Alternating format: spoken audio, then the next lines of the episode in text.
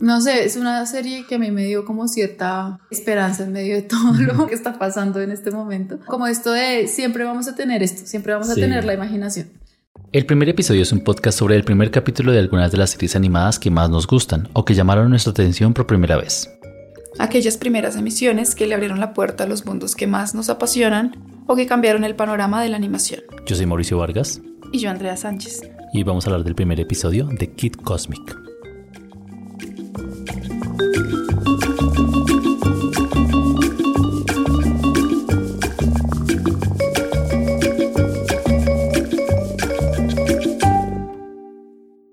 Bueno, hoy vimos Kid Cosmic en Netflix. ¿Es de Netflix? Sí, es original de Netflix. Eh, bueno, yo escogí esta serie porque me llamó la atención, eh, ¿qué es eso? Por carátula, portada.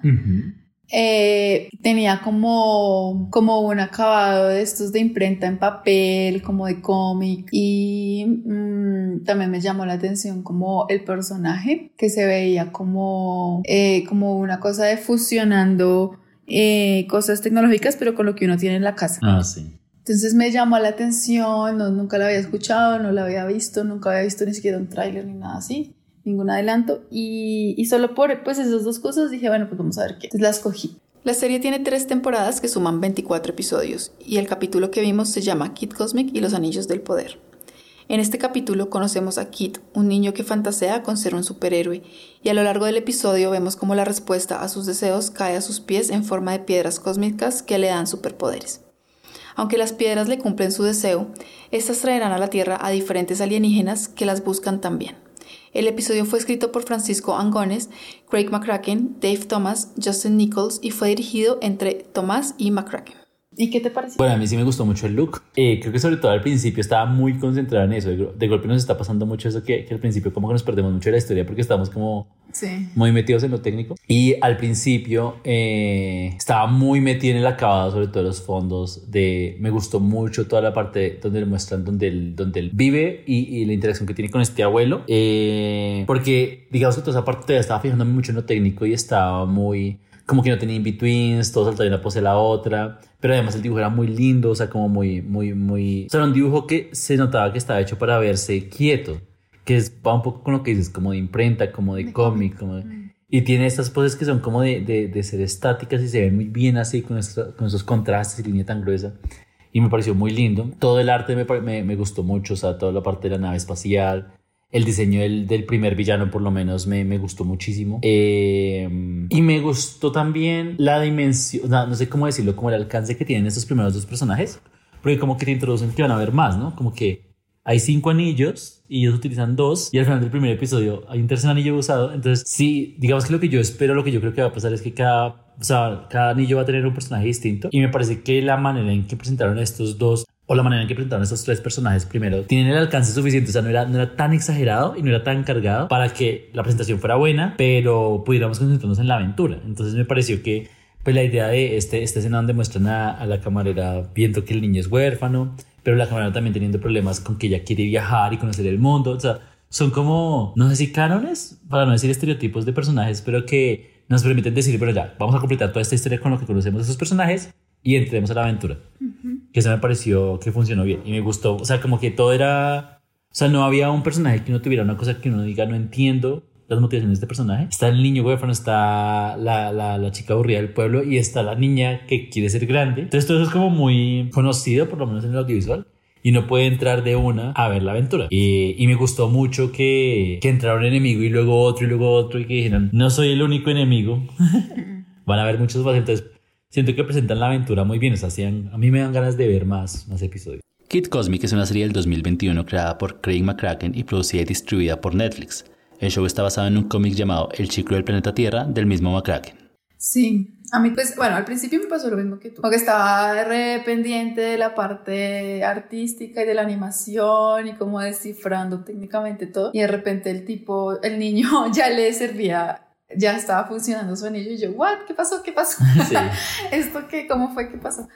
Como que me perdí un poco, pero, pero sí, no creo que sea una cuestión de que no esté bien contado, sino que estábamos muy metidos en esto porque era la primera vez que lo veíamos. que usen este recurso en este momento mm, me parece importante. No sé, yo sospecho que es importante por el, como el, el porque constituye también el, el personaje, ¿sabes? Como, como que el protagonista es un niño que le gustan los cómics y tiene como una, una imaginación muy grande y creo que eso como que hace que, que todo el ambiente y todo lo que uno ve dentro del encuadre hace parte de la actitud del niño. Es como una prolongación de su, de su, de su diseño de personaje. Sí. Y entonces eso me parece, pues, que aparte de que es muy bonito, es muy útil para dar ese énfasis. Eh, y que sea tan precario lo que él arma, ¿sabes? Como que sus anillos mágicos son tuercas con piedras pegados ahí como con colbón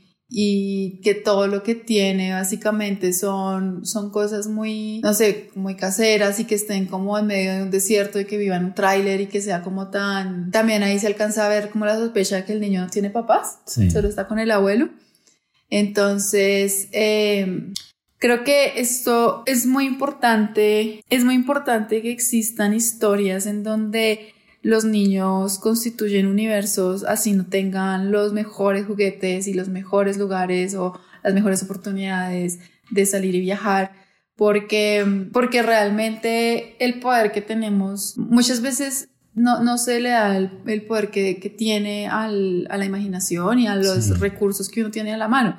Como que me pasaba mucho con los estudiantes de primer semestre que estaban siempre súper preocupados porque no tenían el computador, no tenían la tablet, no tenían eh, las cosas para poder animar. Y bueno, sí, ojalá las tuvieran todos y eso sería espectacular, pero eso no es lo que hace a una persona poder construir historias y y quizás es, es, es bueno también eh, no despreocuparnos de, de la parte recursiva, como que no es como que no importe, pero no pensar que es el 100% de lo que importa, como que también importa muchísimo lo que podamos hacer con lo que tenemos y que desde muy pequeños las personas, los niños, puedan entender eso en estas narrativas, como que, que lleguen adultos pensando que un gran porcentaje de lo que pueden hacer tiene que ver con, con, pues, con su capacidad de imaginar y con su capacidad de ser recursivos con lo que tienen y con eso de pronto se puede conseguir todo lo demás. Entonces, no sé, es una serie, un piloto que a mí me dio como cierta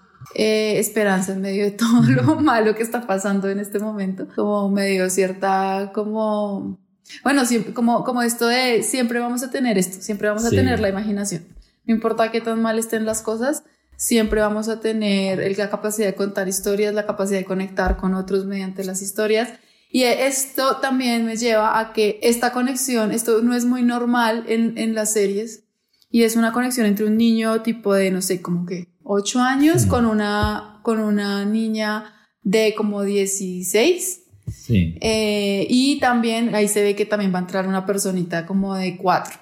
Sí. Entonces, eh, por lo general las series tienen esto de, bueno, somos todos amiguitos de 5 años o somos todos amiguitos de 10 años. En cambio, esto está haciendo Claro, lo que no hay muchos recursos en su medio, es como un pueblo en la mitad de la nada y al mismo tiempo, pues entonces tampoco hay mucha gente con mis intereses y mi edad. Entonces, que tengas que hacer lazos y que, es, lo, que es lo bueno de poder hacer lazos con personas diferentes a ti. Em, creo que eso nos tiene mucho por enseñar, no solo a los niños, sino a los adultos, de, de poder hacer puentes de diálogo con personas diferentes. Desde los años 50 la brecha generacional ha sido un tema recurrente en las historias para cine y televisión.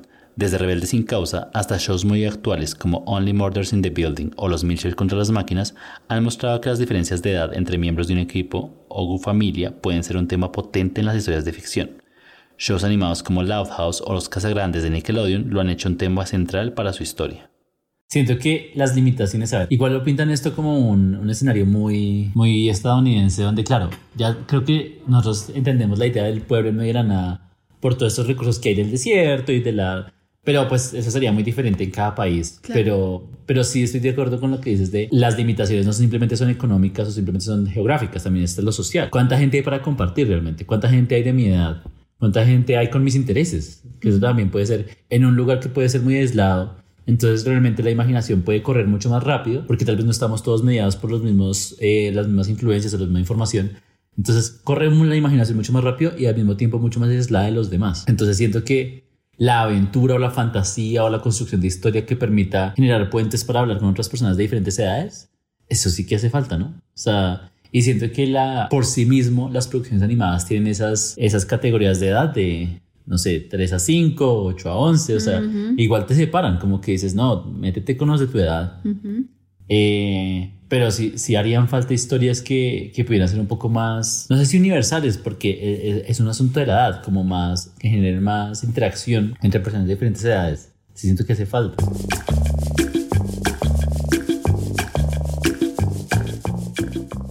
El show fue animado por Mercury Filmworks, un estudio en Ottawa, Canadá, y casa de muchas series animadas bien conocidas, como Crypto el Super Perro, Wander Over Yonder, Star contra las Fuerzas del Mal, Hilda, entre muchos otros.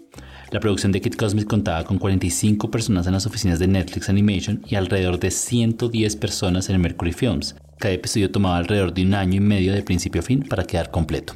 Igual a mí esas producciones, a ver, un poco volviendo a, Luke, a mí, a mí me cuesta mucho ver estas estas producciones que hacen referencia como a otros medios, o sea, como al cómic o a la imprenta o al periódico, o sea, no sé si realmente, porque es muy raro pensar que esta serie está hecha para una persona que tal vez de golpe nunca conoció eso, no, no sé, imagínate una persona de 8 años o 5 años. Pero eso también puede crear la pregunta, ¿no? Y que, y que el papá o la mamá le cuenten un poco y eso, y eso crea, no sé, historia. Sí, sí, yo cuando, cuando te escuchaba pensaba que ojalá por ejemplo, esto que decías de los recursos me hubiera gustado, o sea, como que me lleva a pensar, sería chévere tener una animación o una producción que tuviera un diseño muy limitado o una animación muy limitada, tratando de dar la, la, la, sensación de que incluso con el medio limitado se puede contar una historia o se puede llenar la imaginación. O sea, en este caso, el niño tiene como unas herramientas muy caseras y sería genial hacer una animación de golpe también así como muy, no sé si casera sería la palabra, pero muy limitada para para que es toda esa, toda esa lógica de la imaginación eh, a pesar de los recursos Igual yo creo que lo intentan hacer limitado por lo que tú dices, no hay in-betweens y esto, pero no van a ir al extremo experimental porque esto es televisión y esto tiene que ser comercial. Pero, pero sería una muy buena idea llevarlo realmente al extremo, ¿no? Sí, sí, sí, sí. Igual no creo que haya sido como el énfasis, o sea, yo siento que es una, es una ganancia muy afortunada lo que dices de, de las limitaciones del niño, pero siento que es mucho más fuerte la asociación que hacías al principio de, es una extensión, una expansión del interés del niño por los cómics. Porque toda su, eh, toda su imaginación, o sea, lo que nos muestran es que está construida a partir de, de esas historias de cómics, de batallas espaciales y héroes, y, creo que lo repiten varios diálogos de, bueno, los seres hacen esto, los villanos no hacen lo otro. O sea, está construido alrededor de eso. Entonces no creo que sea el centro del show el de las limitaciones, pero si lo fuera, sí uno podría respaldarlo más con la técnica, así como la expansión del personaje con su interés de los cómics se nota en la técnica. Y uno también se, se involucra ahí. Cómics como los de Tintín inspiraron a McCracken a contar historias más aterrizadas en la realidad, donde gente común se ve enfrentada a situaciones extraordinarias. Estas historias, junto a todo el imaginario de aliens de las películas de los 50s y 60s, informaron mucho el diseño de los personajes y el look general de la serie. El show tiene un acabado de cómic impreso en donde buscaban que el trazo más orgánico y crudo transmitiera una cualidad más humana. Me llevas a pensar, o sea, digamos, es para quién está pensado eso, o sea, si es para yo siento que tiene un valor añadido lo que tú dices de que va a generar la pregunta para la gente que no entienda por qué se ve así, pero me, pues, me cuestiona mucho si los creadores pensaban en generar la pregunta o despertar el interés en público que sí. Yo creo que ambas cosas, ¿no? Porque mira que no es solamente el, el look como de cómic, sino las cosas que usa el niño. O sea, ahí no están, no creo que en ningún momento se implique, o sea, como que todo lo que hay en, en diseño y producción implique que estamos en un año como 90s, 80s, no creo.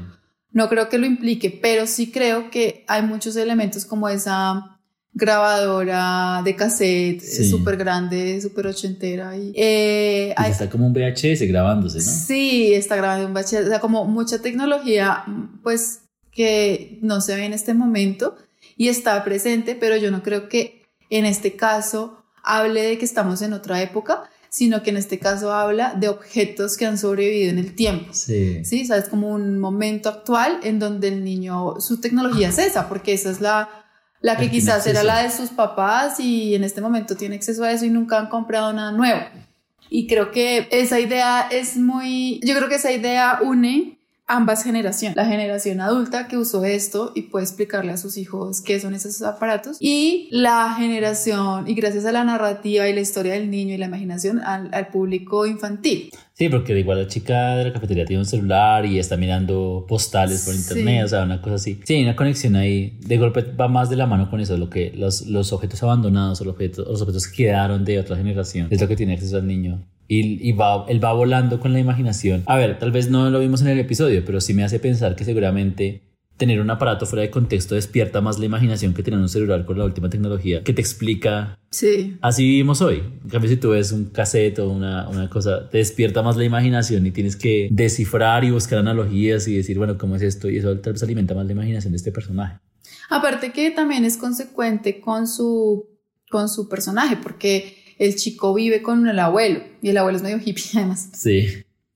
Entonces, eh, es, es muy, si una persona ha vivido toda la vida con sus abuelos y con nadie más, pues tiene acceso a lo que el abuelo le parece importante, ¿no? Sí. Eh, si yo en este momento hubiera, mi abuelita estuviera viva, todavía tendríamos esa radio, la, ¿sabes? Como que no, no, no, no, no creo que raye con, con, con, una audiencia actual. Yo creo que lo que hace es conectar, conectar la audiencia actual y la, la juventud con, pues, con un, con un pasado incluso muy reciente, ¿no? Sí, es bien reciente ese pasado. Sí, porque ha cambiado mucha tecnología en muy poco tiempo, realmente no es tan viejo como uno pensaría. Sí, conecta generaciones. De... Conecta generaciones muy, muy cercanas. Sí. Muy cercanas. O sea, yo no me siento vieja. a mí me ponía a pensar, claro, porque con lo que dijiste de que tu abuela atendíamos la radio, mi abuela todavía a veces a veces uno la ve en el televisor grande, en la radio. Mi abuela lee cómics, pues o sea, como estos mm. impresos así. Entonces, sí, sí, sí genera un puente ahí bien bonito. Pues sí, toca, dan ganas de ver más a ver qué. La idea de Kid Cosmic se gestó alrededor del 2009. Pero en esa época, las cadenas de televisión no estaban interesadas en historias serializadas donde hubiera un solo arco narrativo. Las cadenas emitían episodios aislados de 11 minutos en diferentes combinaciones, entonces cada historia empezaba básicamente desde cero. Fue hasta después que shows como Gravity Falls le abrieran la puerta a este tipo de historias que Craig McCracken pudo volver a desarrollar su idea. Sí, a mí me agrada ver más. Aunque bueno, hay una cosa que a mí al principio me costó entrar, eh, fue en, en, esto de que de un momento a otro es mágico. Sabes, como que al principio se veía todo muy, eh, como muy realista en cuanto a que sí, lo que tiene son anillos que son tuercas y está jugando y está pretendiendo y de un momento a otro los anillos funcionan y lo hacen levitar y abren portales y se vuelve todo muy loco y llega un extraterrestre.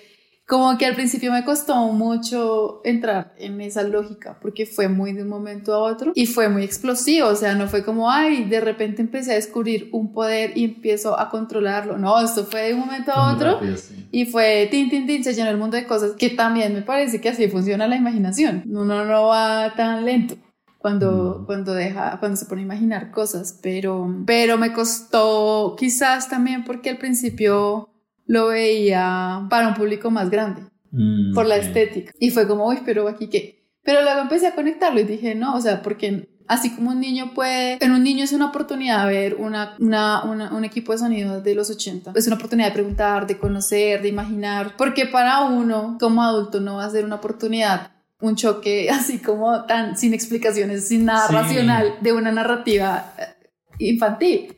¿Por qué no? También, también, o sea, es de ida y vuelta. Es verdad, es verdad. Craig McCracken es el creador de las chicas superpoderosas, Mansion Foster para amigos imaginarios y Wander Over Yonder. McCracken empezó su carrera en el 93 en Hanna-Barbera, junto a animadores como Gendy Tartakovsky, en el show Dos Perros Tontos. Allí participó en una incubadora de proyectos donde desarrolló el piloto para las chicas superpoderosas, que terminó transmitiendo en Cartoon Network. McGregor pasaría a trabajar en Cartoon Network con dos shows por 17 años, hasta renunciar para ir a trabajar a Disney Channel, donde hizo el primer pitch de Kid Cosmic en el 2017. Disney pasó el proyecto y McGregor lo presentó entonces a Netflix, quien sí le dio luz verde y lo estrenó en el 2021. Después de Kid Cosmic, McGregor presentó ideas para alrededor de 10 proyectos más en Netflix antes de renunciar en el 2022. Eh, eso último que dices me hizo acordar de, de un escritor que estaba viendo que día Salman Rushdie, donde él decía que la narración empezó a cambiar mucho. O sea, como que antes los personajes, el destino de los personajes dependía de sus acciones, o sea, lo que ellos hacían determinaba su destino. Pero que con la época moderna, por ejemplo, él daba el ejemplo de las Torres Gemelas, De repente tú puedes ser una gran persona, súper amable en tu casa y llega un avión y te mata. Mm. O sea, eso que tiene que ver contigo. Y entonces ya, ya en, la, en la literatura y en, la, y en, la, y en este mundo de contar historias eh, se empezó a aceptar que simplemente hay cosas que pasan y que hay decisiones tomadas en otros lados que no somos conscientes y nos pasan y nos afectan. Y me, me, me lo conecto con lo que tú dices de nosotros estamos, o sea, por, por lo menos la mayoría de nuestra vida, de nuestra generación, ha sido ver cosas que aparecen de la nada muy rápido. O sea, el cassette, el CD, el DVD, el celular, o sea, pum, pum, pum, pum, pum, es como muy rápido. Y siento que se debería informar también la narrativa. O sea, las estrellas deberían también tener eso de simplemente hay cosas que aparecen y aparecen muy rápido. Y uno tendría que coger el ritmo, o sea, como que... Claro, y eso es muy de nuestra generación, porque los niños para ahorita, pues ya existen muchas cosas, bueno, que no sé qué vaya a pasar de aquí en adelante, pero no sé, para la gente, no sé, generación de mis papás, también sufrieron ese cambio, pero en otro momento de la vida en donde no eran tan dependientes de los medios, ¿no? Sí, o que iba un poco, sí, o que iba un poco más lento, o ellos no eran tan, sí, no estaban tan conectados con la velocidad a la que eso iba, porque seguramente no dependían de eso, entonces eso podía pasar en otro lado o lejos. Pero cuando uno... Ahorita uno no puede trabajar sin estar completamente conectado a esto. Sí, y cada actualización uno la nota un montón, y cada cambio se siente un montón, y si uno está en el cambio, se, uno no lo siente, o sea, no es como que no pueda haber sin eso, o sea, es, como que va y te va afectando muy rápido, y todos los días son como pequeñas sorpresas tecnológicas, y, eso debería informar la narrativa también, o sea, todos los momentos aparecen cosas y pasan cosas y, y no debería seguir el ritmo, no, no, no pensar que tal vez todo necesita explicación, porque la vida de uno tampoco es así, simplemente hay cosas que aparecen, y, lo, y, y la historia debería es eh, poder contarse a través de eso, no tener que explicar cada una de las cosas que pasan. Muchas gracias por escucharnos. Si te ha gustado este episodio, compártelo en tus redes sociales. Y acompáñanos la próxima semana en una nueva emisión del primer episodio.